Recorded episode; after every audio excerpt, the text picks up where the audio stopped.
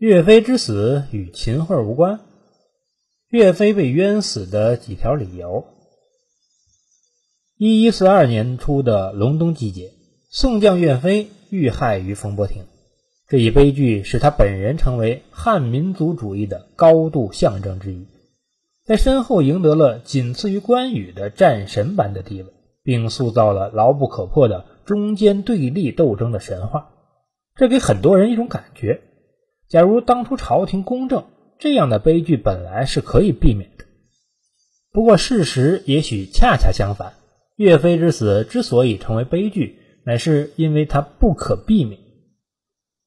南宋初年的军事形势，几乎所有关于岳飞的故事都暗示了一种可能性：假如不是奸臣当道，岳飞冤死，本来宋军是可以收复中原的。这也是后人怀念、推崇岳飞的一个最重要的根本性假设。其中最著名的传说就是岳家军在朱仙镇大捷后，迫于十二道金牌压力而放弃经营中原。事实上，朱仙镇以五百骑兵败金军十万，十二道金牌等均非史实，而是岳飞的孙子岳珂虚构出来。岳飞的故事在流传的过程中，实际上夹杂了很多汉族人因愤懑而未能满足的愿望，但历史事实往往更严酷。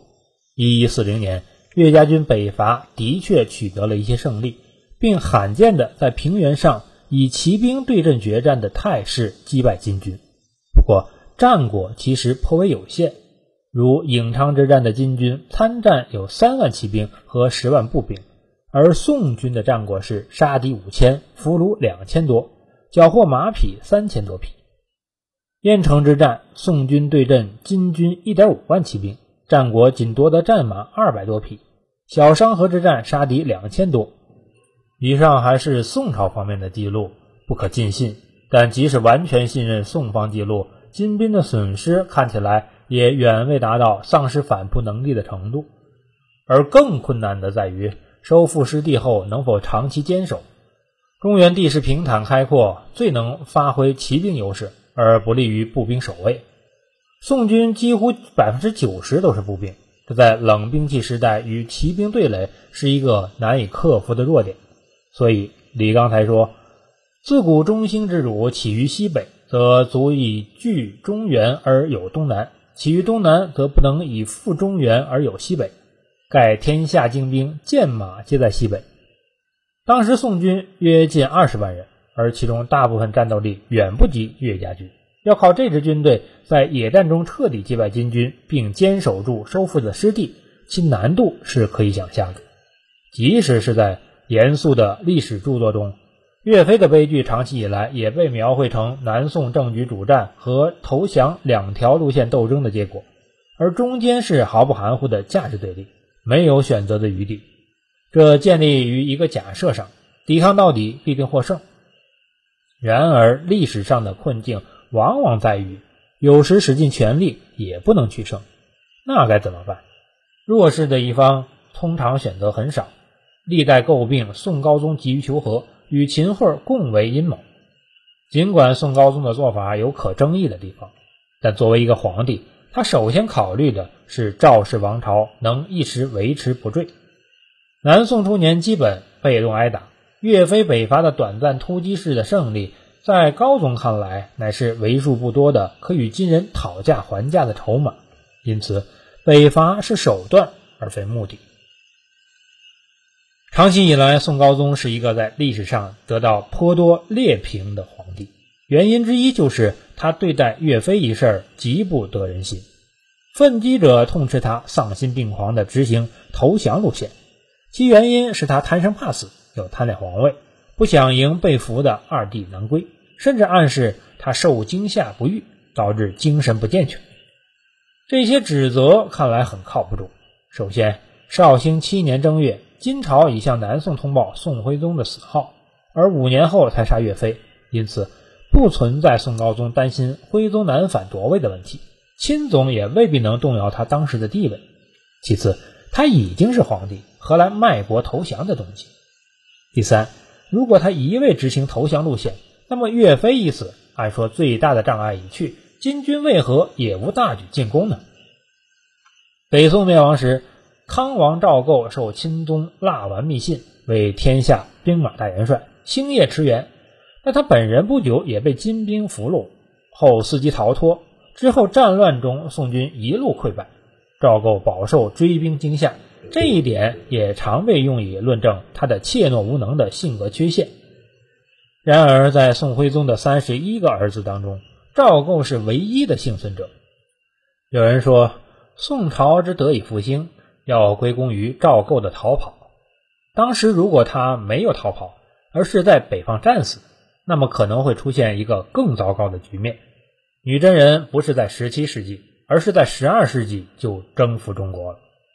事实上，在南宋，当时已经出现了不少冒牌宗室的问题。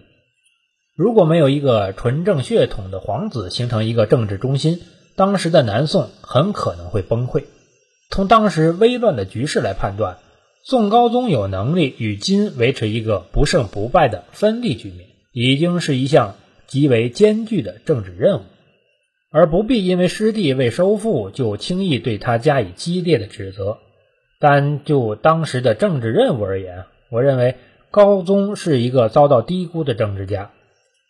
宋代称唐末五代之乱，对骄兵悍将极为戒备。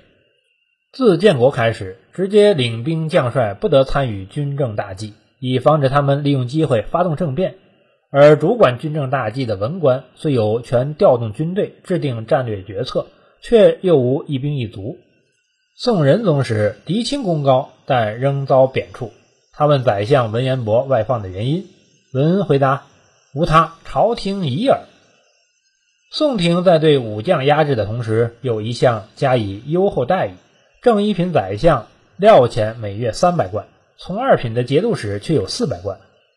节度使的公用钱更惊人，每月三千贯到一万贯，而岳飞间节两镇，月薪至少万贯无疑。自高宗南渡，财政拮据，官员的俸禄只支三分之一到三分之二，为统兵官依旧全支。这无疑也激发了岳飞效忠的决心。高薪养兵的用意在于使之乐于享受，而无政治野心。我们后人在看待岳飞的事情时，遭遇到一个强有力的因素的影响。我们已经知道岳飞是个赤诚的爱国者。宋高宗和我们不同。他按照自己的逻辑，难以判断岳飞是忠臣还是野心家。岳飞接近士大夫，又清廉自好，颇得军心，能答出“文臣不爱钱，武臣不惜命，天下当太平”这样的话，显示出他是一个有远大志向的人物。而雄心与野心常常是一回事儿。在宋高宗难以确认岳飞是否忠诚的情形下，他宁可错杀。岳飞的悲剧在于。他身居高位，但性格刚正清廉，对于政治简直毫无头脑。他忠诚正直的一面，曾使他成为高宗最欣赏的将领。岳家军番号正式改为神武后军时，高宗亲笔题写“京中岳飞”的战旗，赐白银两千两犒赏，以笼络其心。后来，岳飞眼看收复失地无望，表现得极为愤恨，称病三个月不肯复职，遭到李若虚严厉责备。是欲反也。若兼职不同，朝廷岂不疑宣抚？岳飞显然未意识到自己这番举动已遭朝廷遗弃。一一三七年，又上书建议立皇储，遭高宗训斥。下朝后面如土色。一一三八年，再提增兵，反对议和，这更触犯高宗忌讳。岳飞不懂政治顾忌，以为自己问心无愧，直言进谏。即使在当时朱熹看来，却已是骄横了。岳飞在狱中听一个狱子说：“君臣不可疑，疑则为乱。故君疑臣则诛，臣疑君则反。”不禁悲愤难当。然而只有大书“天日昭昭”四字，时至死也未知这一猜疑与自己平素没有心机和政治觉悟有关。